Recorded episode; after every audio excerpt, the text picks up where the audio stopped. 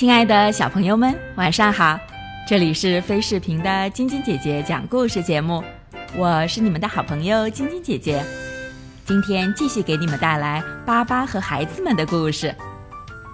一晃几个月过去了，小家伙早把不愉快的事忘掉了。巴巴决定领全家一起到郊外去野餐，同时也叫上了康纳利斯一起去。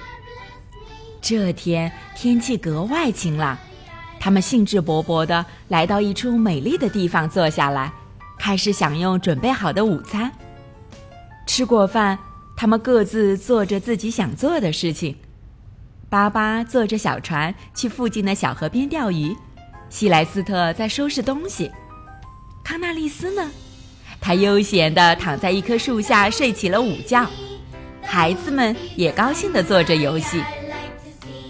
这时，淘气包亚历山大小心地垫着脚，把康纳利斯的帽子拿了过来，盖在自己头上，然后迈着小步子走来走去。波马看了，笑着说：“嗯，这不是一只小乌龟吗？”他们高兴地玩着，不知不觉来到了小河边。亚历山大又想出了个主意。他把康纳利斯的帽子放在了水中当小船。快瞧啊，他浮起来了！说着，他坐到了帽子里，像坐小船一样在水上自由地飘着。哇，太棒了，多舒服呀！这时，突然来了股急流，把他连同帽子冲到远处。亚历山大还浑然不觉有什么危险。可岸边的波马和弗罗拉不由得担心起来。帽子，你快回来！小弗罗拉急得边哭边去找妈妈了。希莱斯特此刻也正在纳闷孩子去哪儿了。岸边的波马大声呼喊：“弟弟，你快回来！小鸭们，帮帮忙吧，把我弟弟带回来！”可是鸭子们没有理睬他。自顾自地飞走了，波马惊叫道：“不好，有鳄鱼！”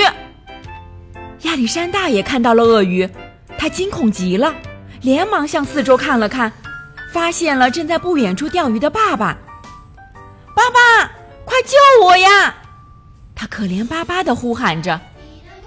巴巴听到儿子的求救声，立即朝这边看过来，却见鳄鱼正向自己的儿子靠近。顿时心急如焚。巴巴手上又没有枪，在这千钧一发之际怎么办呀？哎，有了！他果断地抓起船上的锚，用力地向鳄鱼投去。锚恰巧卡在了鳄鱼的嘴里，鳄鱼不停地挣扎着，尾巴使劲拍打着水面，形成了大大的漩涡。漩涡把帽子掀翻了。小象也随之落入水里，巴巴见状，紧跟着跳进水里。他用自己长长的鼻子四下里搜索，一下子碰到了儿子的耳朵。他快速地把亚历山大拖出水面，游回到岸上。他们终于安全了。再瞧那条鳄鱼，还在水里不停地折腾呢。它总想摆脱嘴里的毛。可毛的另一端却连着另一条船。亚历山大和巴巴浑身上下都湿漉漉的，很多小鸟都好奇地看着他俩。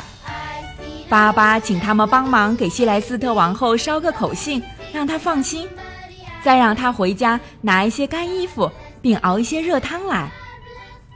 巴巴又对身旁的小鸭子说。你们能帮我把水里的王冠和帽子捞上来吗？回到家里，小象亚历山大还是一副调皮的样子。希莱斯特给他洗了个澡，并给他擦得干干净净的。然后亚历山大舒舒服服地躺在被窝里，盖好被子。泽菲尔、亚瑟、波马和弗罗拉西心情也慢慢好起来了。火烈鸟。把巴巴的王冠和帽子给送回来了。巴巴看了看帽子，打趣地说道：“哟，帽子有点湿，可好像比以前更好看了。卡纳利斯肯定高兴帽子又回来了。这可是个古老又有纪念意义的帽子呢。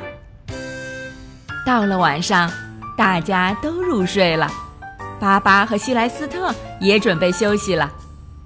巴巴感慨地说：“把孩子抚养长大，真不是一件容易的事啊。